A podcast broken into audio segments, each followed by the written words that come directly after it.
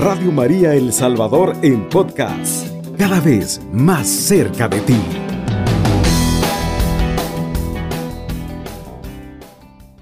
Retomar algo eh, respecto a un tema que en los meses anteriores venía desarrollando y era sobre la Inmaculada Concepción.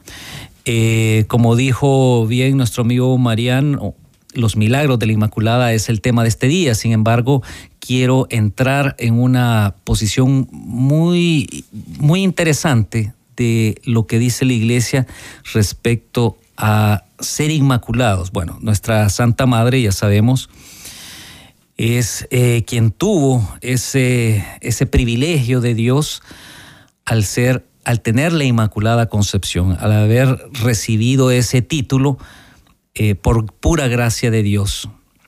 Sin embargo, también Adán y Eva fueron creados inmaculados, es decir, sin pecado y sin mancha. Solo que, por supuesto, sabemos, ambos cayeron en desgracia a través de ellos. También la humanidad cayó en ese sentido. Sin embargo, eh, aquellos, fíjense bien, dice la iglesia que aquellos que mueren en la amistad con Dios y así para ir al cielo serán liberados de todo pecado y mancha de pecado. Entonces, eh, se puede decir que seremos de esta manera vueltos inmaculados, que significa en latín intachable. Es decir, siempre que permanezcamos fieles a Dios. O sea, tenemos esa esperanza y esa eh, posibilidad, de, digamos de esa manera, por eso está María como imagen, como primera imagen de, la Inmaculada. Eh, vamos a ver, incluso en esta vida, Dios nos purifica y prepara para la santidad. Y si morimos en su amistad, pero imperfectamente purificados, pues bueno, Él nos purificará en el purgatorio y nos volverá inmaculados. Al dar a María esta gracia desde el primer momento de su concepción, Dios nos muestra una imagen de nuestro propio destino, a lo que nosotros generalmente no estamos pensando, ya sea que por los afanes del día o por por todo lo que siempre estamos viviendo día a día, nuestras preocupaciones, nuestro trabajo, etc. Pero sin embargo, al dar a María, como dije anteriormente, esta gracia, Dios nos muestra esta imagen de nuestro propio destino. ¿Estamos trabajando para ello? Bueno, esa es la consulta.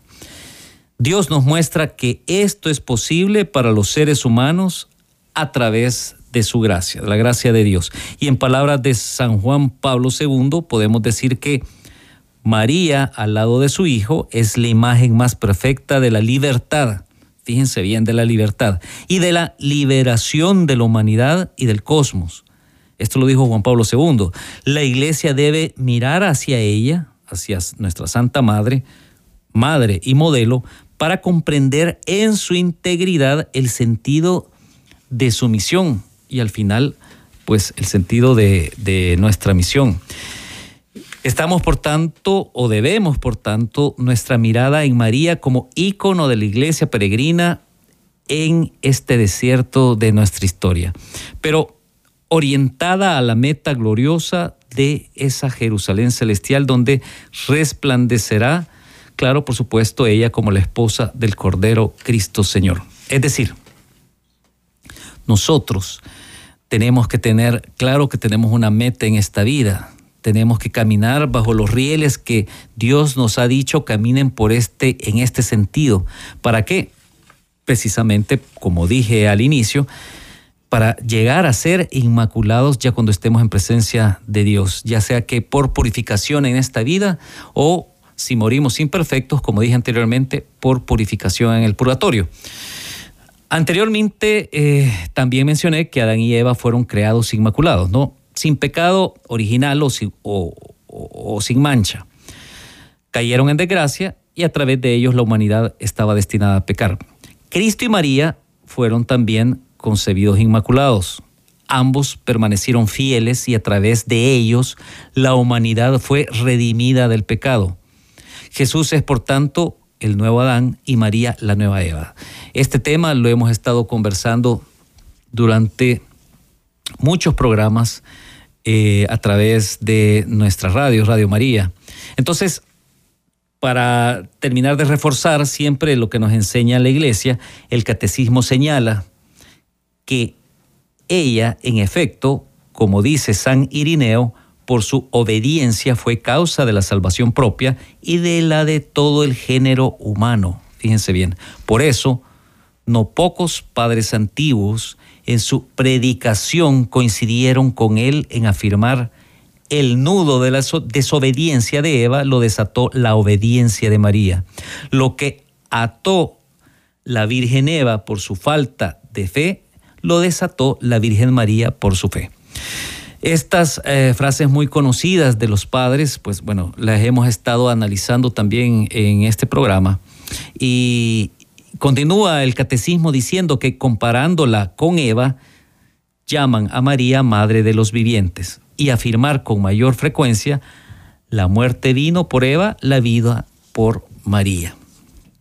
Entonces, eh, para hablar sobre los milagros de la Inmaculada quise hacer esta, esta introducción, esta, digamos, como acotación de las cosas que eh, Dios nos pone como ejemplo para poder tener de guía y poder buscar esa, esa, esa posibilidad con nuestra voluntad de llegar a ser inmaculados nosotros también.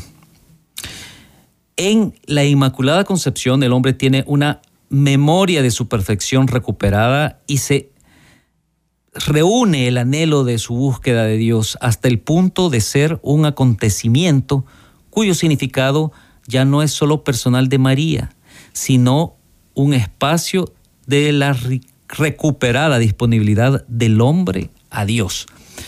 Es decir, nosotros también tenemos que tener conciencia, y lo vuelvo a repetir, que bajo lo que hacemos en esta vida, bajo la mirada y, el, y la voluntad, y nuestra voluntad que queramos hacer realmente eh, de manera rápida, como, como hacen los ángeles, ¿no? hacen rápido la voluntad de Dios, pero bajo todas nuestras circunstancias, nuestros defectos, nuestros tropiezos del día a día y nuestros anhelos, podamos caminar hacia lo que Dios quiere que hagamos y al final de cuentas podamos ser eh, salvados por, por el sacrificio de nuestro Señor Jesucristo, podamos ser por tanto inmaculados al final en la presencia de nuestro Señor. Fíjense que eh, hay una historia muy bonita del antiguo himno litúrgico de la iglesia bizantina del siglo V. Eh, Salve primer milagro de Cristo. Esas eran las palabras del acatisto se llamaba que fue y queda como el modelo de muchas composiciones de esa época antiguas y modernas además, estamos hablando del siglo V, donde la iglesia eh, siempre ha asociado el dogma de la Inmaculada Concepción, mucho antes, por supuesto, de haber sido pronunciada en 1854 como tal, como dogma. Eh, pero ya desde el siglo V se daba este himno, se cantaba este himno, Salve primer milagro de Cristo. En realidad, el misterio de la santidad radical de María resulta incomprensible si no se relaciona con la acción redentora del mismo Cristo. Esto ya lo hemos, ya lo conocemos. De la cual preservación de la madre del contagio de toda culpa original fue la primera acción, el primer y más espléndido fruto, el primer milagro de Cristo. A ver, el Concilio Vaticano II con algunos acentos de mucho asombro y conmoción, recuerda ese primado que la Virgen tiene en el misterio pascual de Cristo al referirse a ella como el fruto más espléndido de la redención de la iglesia que la iglesia admira y ensalza, la Inmaculada Concepción. La actitud contemplativa y, y de celebración que la iglesia ha desarrollado frente a ese espectáculo de gracia y de amor que significa la llena de gracia, constituyó el clima en el que la comunidad creyente fue avanzando paulatinamente, creando en el significado más hondo de esta primicia salvífica que fue la redención de la madre y por ende de la propia. Con actitud de, de mucha excusa, la iglesia, en una ininterrumpida tradición, fue gustando de esas primeras notas que se tejieron en esa obertura de aquel siglo V, como dije, del Acatistos, salve primer milagro de Cristo, un himno donde se mencionaba que el primer milagro de Cristo era precisamente la Inmaculada Concepción de nuestra Santa Madre. Como en toda sinfonía, esta obertura es anuncio de un tema que se desarrolla en, muchas variaciones a través de los siglos, pero que siempre ha sido como, como que emerge como un sutil hilo rojo en todo el lenguaje musical de la iglesia a lo largo de los siglos. De igual forma, podríamos eh, pensar de la Inmaculada Concepción como el tema inicial, claro, solemne, sobriamente anticipado, pero cuyo lenguaje hace lo hace familiar el posterior, desarrollo que el artista divino, por supuesto Dios, quiso comunicar con respecto a la voluntad de su autodonación en la creación del hombre y de su redención por medio del ministerio y sacrificio de nuestro Señor Jesucristo. Entonces, María fue la primera vibración de las cuerdas de ese instrumento musical que es la realidad de Dios. Eh, bueno, quise, eh, como dije al, inicio, eh, dar este, esta pequeña introducción, puesto que hay ahora mucha cultura, o sea, lo que recibimos a través de los medios de comunicación es mucha cultura de suficiencia contra la cultura de la gracia. La cultura de la suficiencia es están enseñando como que el hombre puede ser autosuficiente para vivir en esta vida y están ocultando todo lo que la gracia nos puede dar. El momento de la historia en que vivimos actualmente se caracteriza precisamente por la disolución de la cultura que ha regido los ideales cristianos en Occidente. Y en los últimos siglos, y por la aparente incapacidad de esa cultura para mostrar un camino que restablezca la dignidad de lo humano, ha estado sucediendo todo esto. Recibimos a través de los medios de comunicación eh, cualquier tipo de, de, criterios de esta cultura de la modernidad eh, que podría llamarse, bueno, o algunos lo llaman como metafísica de la suficiencia, es decir, la afirmación de que el hombre se basta a sí mismo para realizar su destino. Entonces, eso es lo que se nos borbandea en ese ambiente eh, y en esa cultura en la que estamos. Eh, por poner un ejemplo, si no vean claramente en todos, todos los católicos que asesinaron eh, hace poco en un país africano en Pentecostés. Si, si ustedes pueden leer algunas notas, casi que eso solo salió en los noticieros católicos. Pero los noticieros, cualquier noticiero, no llamó en absoluto la atención y prácticamente no lo transmitieron. Esa, eso, ese asesinato que al final, según el último dato que estuve leyendo, fueron más de 100 católicos en una iglesia, en una misa en Pentecostés, no ha trascendido a la cultura de la llamada a esto que estoy diciendo, la metafísica de la suficiencia, porque no les interesa, porque simplemente no lo transmiten. Sí transmiten otro tipo de asesinatos eh, que suceden en el país del norte, por decir algo, que también son tragedias que no se deben de esperar, pero si esta es tragedia donde asesinan a, a niños en una escuela, que es lo que ha sucedido en Estados Unidos no hace mucho, pues también es una tragedia que maten 100 personas en una iglesia, sea esta católica o, de otra denominación, en África, pero no llamó la atención por lo mínimo a los medios de comunicación seculares, los que están en el mundo. Entonces, el hombre está ahora que niega, si no teóricamente, sí en la vida real, su carácter de criatura y se erige como el único dueño y señor de su vida y la cultura de la gracia la están dejando por aparte. Ya no espera de Dios su plenitud, ya no entiende lo que significa la gracia ni cree en el milagro. Y precisamente por eso es que hoy, más adelante, cuando regrese de la primera pausa, quiero hablar de muchos de los milagros que son innegables eh, que hace nuestro Señor a través de la Inmaculada Concepción. Me voy a la primera pausa del programa y ya regreso para seguir conversando sobre este interesante tema. Está en sintonía de Radio María El Salvador, una radio cristiana, mariana y misionera. Bien, estimados amigos, estamos nuevamente de regreso en su programa Madre Mía, Estrella del Firmamento. Conversa con ustedes su servidor Manuel Elías. Antes de irme a la primera pausa del programa, estaba conversando sobre la cultura de la suficiencia versus la cultura de la gracia y decía que estamos en este ambiente donde el hombre ya no espera de Dios su plenitud, dije antes de irme a la primera pausa del programa, que el hombre ya no entiende lo que significa la gracia ni cree en el milagro. Su ídolo es Prometeo, este mítico personaje que ha robado el fuego a los dioses prácticamente, así, así lo están planteando, partiendo de la razón como medida de todas las cosas y poco a poco viene a entender la moralidad como una explotación de sus cualidades naturales en función del éxito y entiende la libertad como ausencia de vínculos con la misma realidad. A ver, en estas versiones del cristianismo, que muchos han caído como tal, no hay lugar para el pecado original. Es decir, en esta versión de la cultura de suficiencia, pues no le dejan espacio al pecado original, ni quizá propiamente hablando para el pecado mismo, sin más.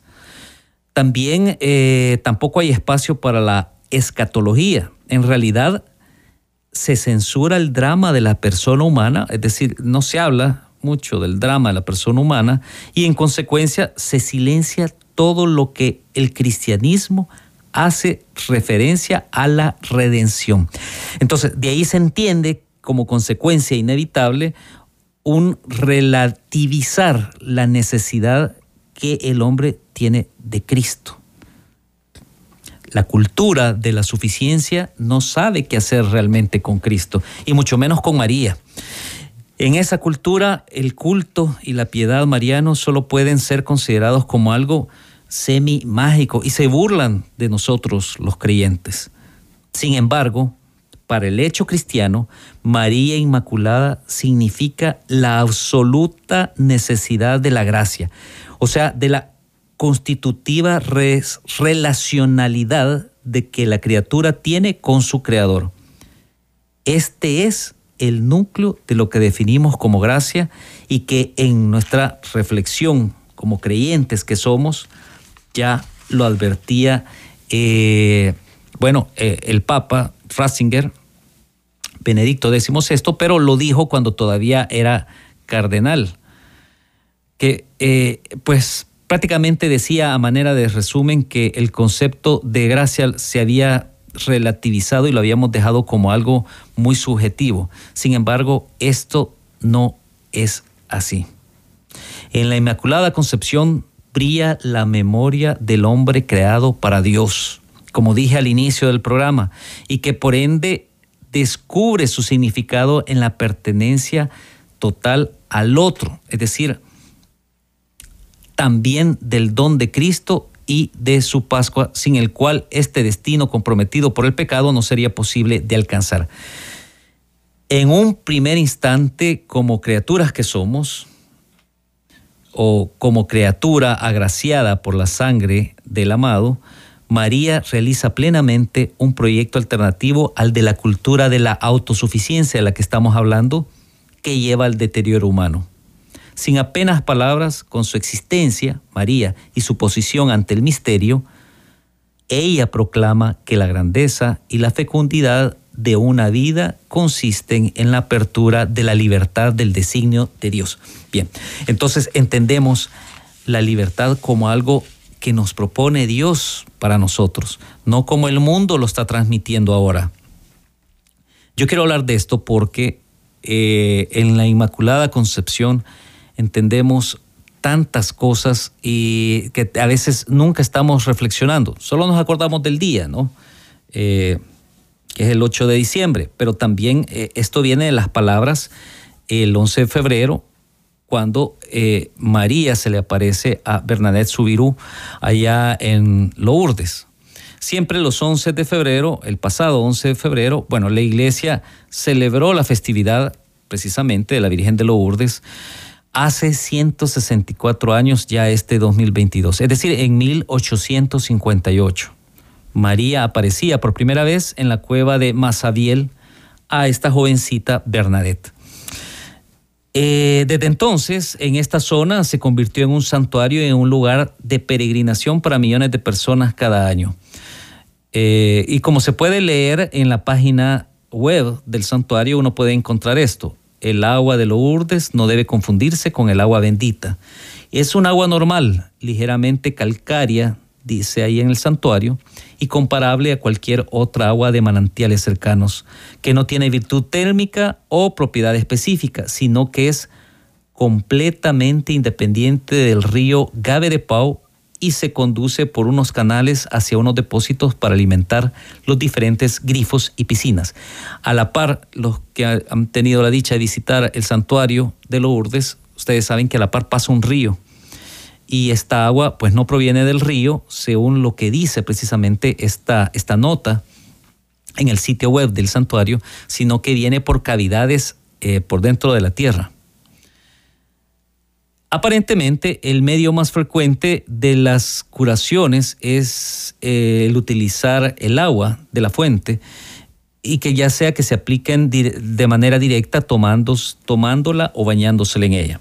Lo que, a lo que quiero decir es que al día de hoy es una de las mayores advocaciones marianas del mundo y está muy vinculada a los enfermos y las curaciones físicas y espirituales. De hecho, la primera de ellas, eh, que se produjo el primero de marzo de 1858, fue con Catherine Latapia, eso, eso está totalmente registrado, quien tenía eh, su, su brazo herido, su mano la tenía, la tenía muy mala y la metió en el manantial e inmediatamente quedó sanado.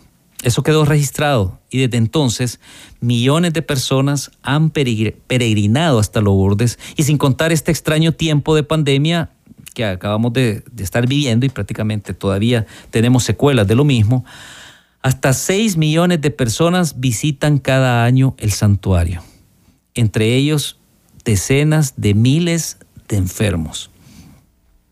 Con estos 164 años, eh, la Iglesia Católica a este 2022 ha reconocido un total de 70 milagros y, casi 7.200 curaciones inexplicables, siempre desde una exhaustiva investigación científica. Eso sí, eh, lo queremos dejar claro en este programa porque de hecho en Lourdes hay una oficina médica encargada de estudiar estas sanaciones y para ello utilizan siete exigentes criterios que si nos da chance el programa los puedo mencionar al final del programa. En este momento me quiero enfocar que eh, básicamente quiero hablar de, de dos cosas, que desde 1999 al 2018, en estas dos décadas se han reconocido los últimos cinco milagros producidos en Lourdes, donde la tecnología y la ciencia avanzada han debido rendirse ante la evidencia.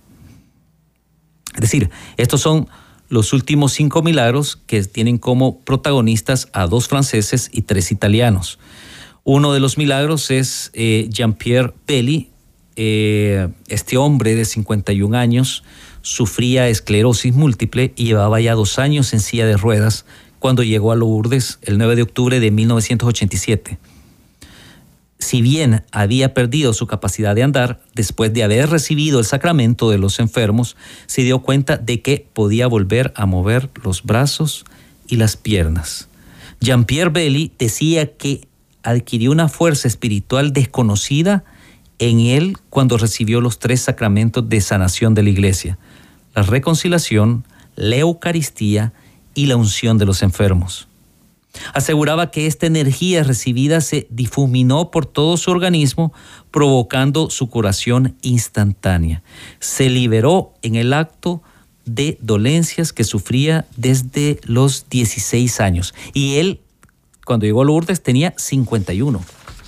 Imagínense, toda una vida con los Lourdes. Fue poco después de 11 años de investigación que su curación fue recogida como correspondiente a un hecho inusual e inexplicable y declarado milagro el 9 de febrero de 1999. Es decir, que el milagro se da, evidentemente, eh, los que tenemos fe saben que eso, eso fue un milagro, pero estuvieron estudiando por 11 años todo el proceso de, este enfermo, que estaba así desde los 16 años y continuó hasta los 51.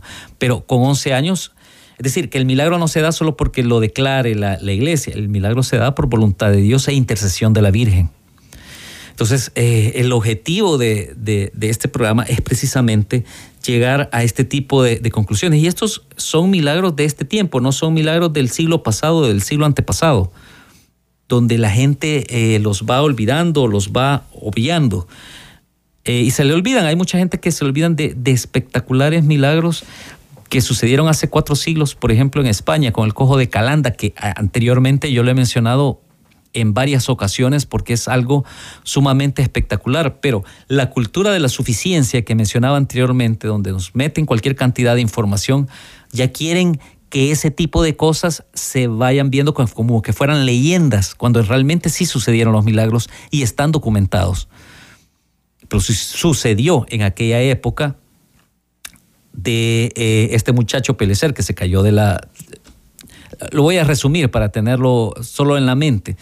Se cayó del carruaje, le pasó el carruaje encima, en ruedas de, hierro, le cortaron, quedó muy dañado, le cortaron la pierna, fue al santuario de Zaragoza, estuvo orando ahí y posteriormente en uno de esos sueños que tenía con la Virgen, pues ya tenía la pierna entera. Y eso fue una... Ese milagro es de los más documentados que corrió como polvorín en toda España y en toda Europa, que fue eh, el, milagro de la Virgen del Pilar. Entonces, ahora con, este, con estos milagros que yo estoy mencionando en este momento, esto fue en 1987, está en nuestra época y hay mucho más. Ana Sanatielo es eh, una mujer italiana de 41 años que llegó a Lourdes el 19 de agosto de 1952. Era víctima de una descompensación cardíaca por enfermedad mitral, es decir, consecuencia de una artritis eh, que en términos médicos se llama artritis reumatoide aguda y a quien los médicos no le miraba cura. Esta malformación le impedía caminar y hablar claramente y le causaba eh, cianosis en la cara y además en las extremidades inferiores, es decir, parcialmente paralizada. Según dijo el periódico eh, de esa época de Salermo, ya casi no lograba respirar y le dije a mi hermano que mi último deseo era ir a Lourdes, menciona ella, a donde llegó viva aunque en camilla. Conducida a las piscinas en la camilla, salió por su propio pie. El agua estaba helada, pero sentí, dice ella, inmediatamente algo que hervía en el pecho, como si me hubiera restituido la vida. Después de pocos segundos, me levanté, continúa la, explicación de ella, con mis propias fuerzas y comencé a caminar, rechazando la ayuda de los camilleros que me miraban con incredulidad. El 21 de septiembre de 2005 su curación fue declarada milagrosa por la iglesia. Pero imagínense cuánto tiempo estuvieron estudiándolo porque eso fue en 1952. Y digamos que después de todos los estudios científicos declararon que era algo milagroso eh, ya hasta el año 2005. Es eh, otro de los milagros, allá suceden cualquier cantidad de milagros. Lo que pasa es que la iglesia no estudia todo, o sea, no logra eh, esa oficina que tienen para estudiar todos los milagros, eh, no, no recopilan todo. Estoy seguro que llega cualquier cantidad de personas con muchas enfermedades y salen sanos dando gracias a Dios por la intercesión de nuestra Santa Madre. Está en sintonía de Radio María El Salvador, una radio cristiana mariana y misionera. Al inicio hice una relación respecto a lo que realmente nosotros podemos, por la gracia de Dios, acceder y es que tenemos que llegar a estar inmaculados nosotros también para estar en presencia de Él. Pero para ello pasan muchas cosas en esta vida. Hablé también de la cultura de la autosuficiencia del hombre que nos está proclamando a través de los medios de comunicación seculares y quieren quitar la cultura de la gracia. La cultura de la gracia es sumamente importante porque estoy, por ejemplo, ese es el objetivo de mencionar este tipo de, de milagros. Y nosotros que tenemos fue pues retomar el hecho de pedir la intercesión de nuestra Santa Madre para todas nuestras necesidades que tenemos aquí. Esa cultura de la autoeficiencia eh, que mencionaba anteriormente eh, quiere quitar ese tipo de cosas. Todo el drama humano lo, quieren quitar, quieren que la ciencia lo resuelva todo cuando vemos que, por supuesto, eh, Dios ha creado tantas cosas que nos podemos valer de ellas para resolver nuestros problemas, pero además está la gracia de Dios, la intercesión de los santos para poder pedir las gracias y nosotros tratar de eh, convertirnos, tratar de que en cada momento podamos eh, caminar en los rieles que Él quiere para llegar a, contemplar su rostro. En ese sentido, hablé de dos milagros. Eh, podríamos hablar de cualquier cantidad de milagros por intercesión de nuestra Santa Madre. Eh, solo estoy hablando de los milagros que la iglesia lo ha confirmado de manera científica, pero como decía anteriormente, hay tantos milagros que se dan que nosotros sabemos que lo son.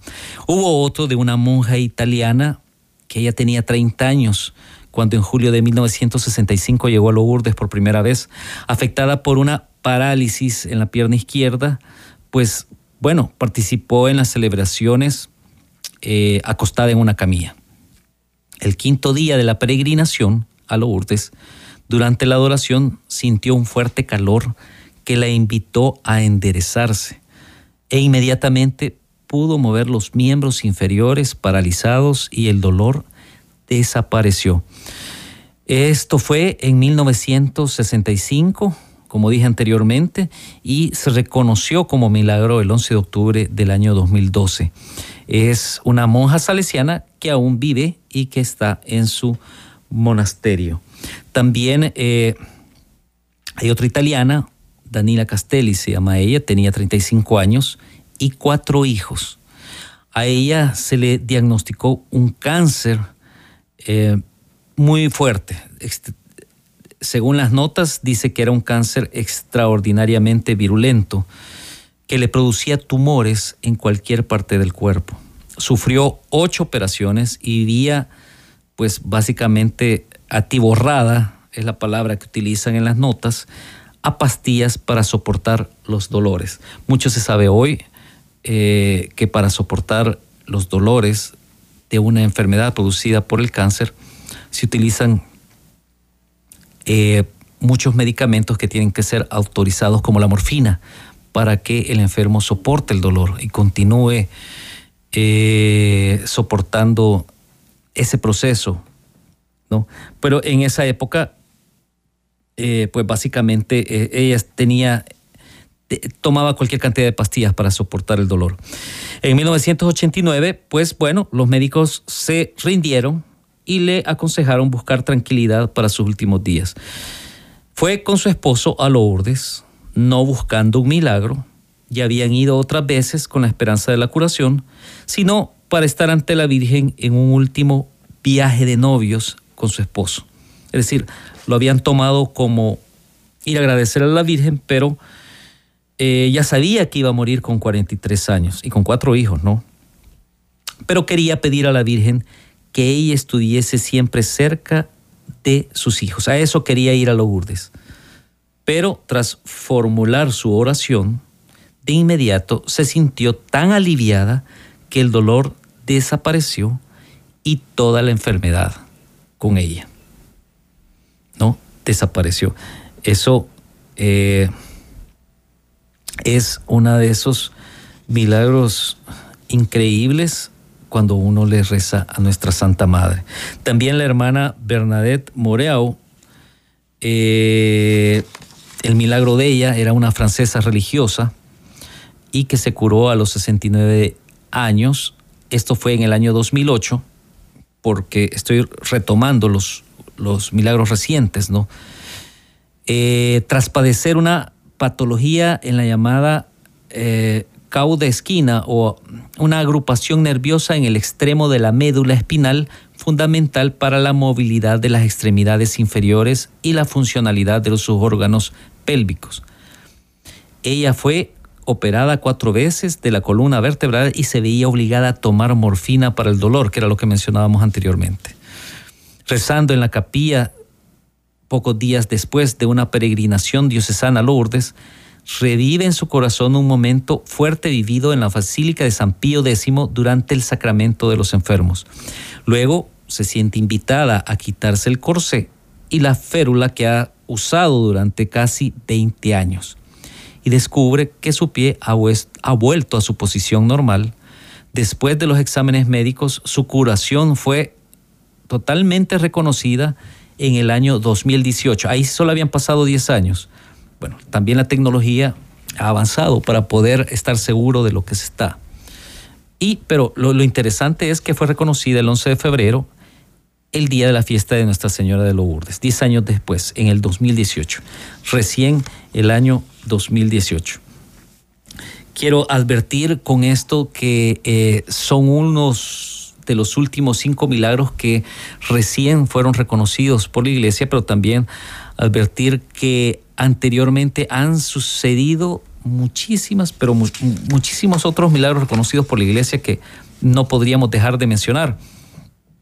Por ejemplo, en 1902, eso sí, ahí sí me he ido bastante lejos, hace 120 años, eh, había una enferma con un médico creyente, pero le tuvo que decir a otro médico que era ateo o simplemente que no creía que le ayudara a transportar a los enfermos por tren de Lyon, Francia, hasta Lourdes.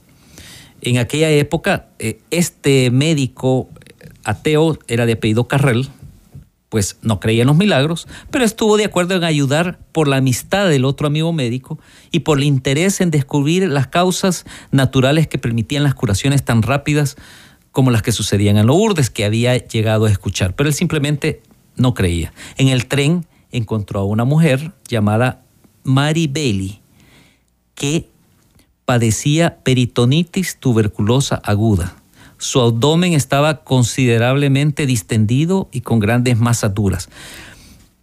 Mary estaba solo parcialmente consciente, es decir, que ya en el tren ya iba mal, ya iba como medio muerta, como diríamos en un lenguaje coloquial. Carrel, este médico que no creía en nada de eso, pensaba, ella va a morir rápidamente después de llegar a Lourdes o incluso antes, dijo él. Otros médicos presentes en el, en el tren estaban de acuerdo con el diagnóstico. El tren llegó a Lourdes, Mari fue llevada hasta la gruta, donde tres jarras de agua le fueron derramadas sobre su abdomen distendido. Tras el primer derramamiento, ella sintió un dolor penetrante que disminuyó después del segundo. Después del tercer derramamiento de agua, ella experimentó lo que describió como una sensación agradable. Su estómago empezó a aplanarse y su pulso volvió a la normalidad.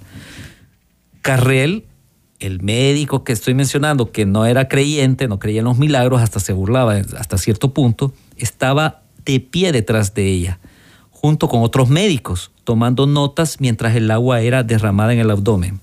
Y él escribió, fíjense bien, el, el médico que no creía, escribió, el abdomen enormemente distendido y muy duro empezó a aplanarse. En 30 minutos la protuberancia había desaparecido completamente. No se observó ninguna descarga del cuerpo.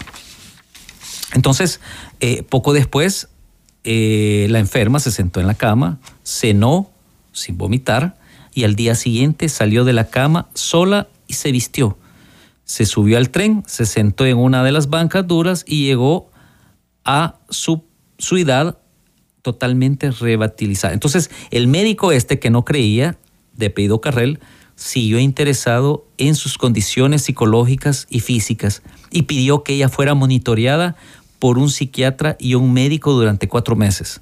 Después de ese tiempo, la enferma se unió, Mari, se unió a las hermanas de la caridad para trabajar con los enfermos y los pobres en una vida pues bastante ardua. Como esto fue en 1902, ella falleció en 1937 a los 58 años. Entonces, cuando Carrel fue testigo de este evento increíblemente rápido y médicamente inexplicable, creyó haber visto lo que las personas llamaban milagro, pero era difícil para él apartarse del antiguo agnosticismo escéptico, el cual muchos caen. Además de eso, él no quería ser testigo como médico de un evento milagroso. Es decir, Carrel sabía que si el caso se volvía público, en aquel momento, su carrera en la Facultad de Medicina se le arruinaría. Pero la curación de Mary Bailey se mostraba tan evidentemente milagrosa por haber sido tan rápida, tan completa y tan inexplicable que terminaría volviéndose pública de cualquier forma en los medios de Francia y todo el mundo. Los periodistas llegaron a publicar que este médico no consideraba que la curación hubiera sido un milagro, lo que lo forzó a escribir una respuesta pública. En su manifestación el doctor afirmó que un lado compuesto por creyentes había llegado demasiado rápido a la conclusión que había sido un milagro, pero también declaró que el otro lado, compuesto por la comunidad médica, se había rehusado injustificadamente a reconocer hechos que parecían de hecho milagrosos. Entonces, cómo Carrel temía su defensa de la posibilidad de la curación milagrosa de Bailey causó el fin de su carrera médica, eh, decía esas cosas, ¿no? Pero irónicamente y sin embargo, el efecto fue positivo para su futuro. Se transfirió a la Universidad de Chicago y después a la Universidad de Rockefeller. Gracias a su trabajo a su, continuo trabajo científico, pero Carrel recibió nada menos que el Premio Nobel de Medicina en 1912. Y él incluso regresó muchas veces a Lourdes, por supuesto porque se hizo creyente, y en una de las ocasiones fue testigo de un segundo milagro, la curación instantánea de un niño ciego de 18 meses. Acordémonos que todo eso es por intercesión de nuestra Santa Madre. A pesar de esos dos milagros que vio con sus propios ojos, Carrel se resistió hasta que el 1942, antes de finalmente conseguir afirmar conclusivamente la realidad de los milagros, públicamente anunció que creía en Dios, en la inmortalidad del alma y en las enseñanzas de la Iglesia católica. Y así como él podemos hablar de muchos otros personajes que se convirtieron ante la imposibilidad de negar hechos trascendentes y milagrosos que Dios hace a través de nuestra Santa Madre y especialmente de los milagros de la Inmaculada. Con esta idea me, despido esta vez de ustedes y los espero para el próximo programa donde espero eh, traer a un testimonio vivo, o sea, alguien que también tiene un testimonio sobre un milagro que le sucedió a él y a su familia gracias a la intercesión de nuestra Santa Madre de Lourdes y nos vendrá a contar qué fue lo que sucedió. Los espero entonces en el próximo programa. Madre mía, estrella del firmamento, conversó con ustedes su servidor Manuel Elías. Cubriendo todo El Salvador. Radio María, 107.3 FM.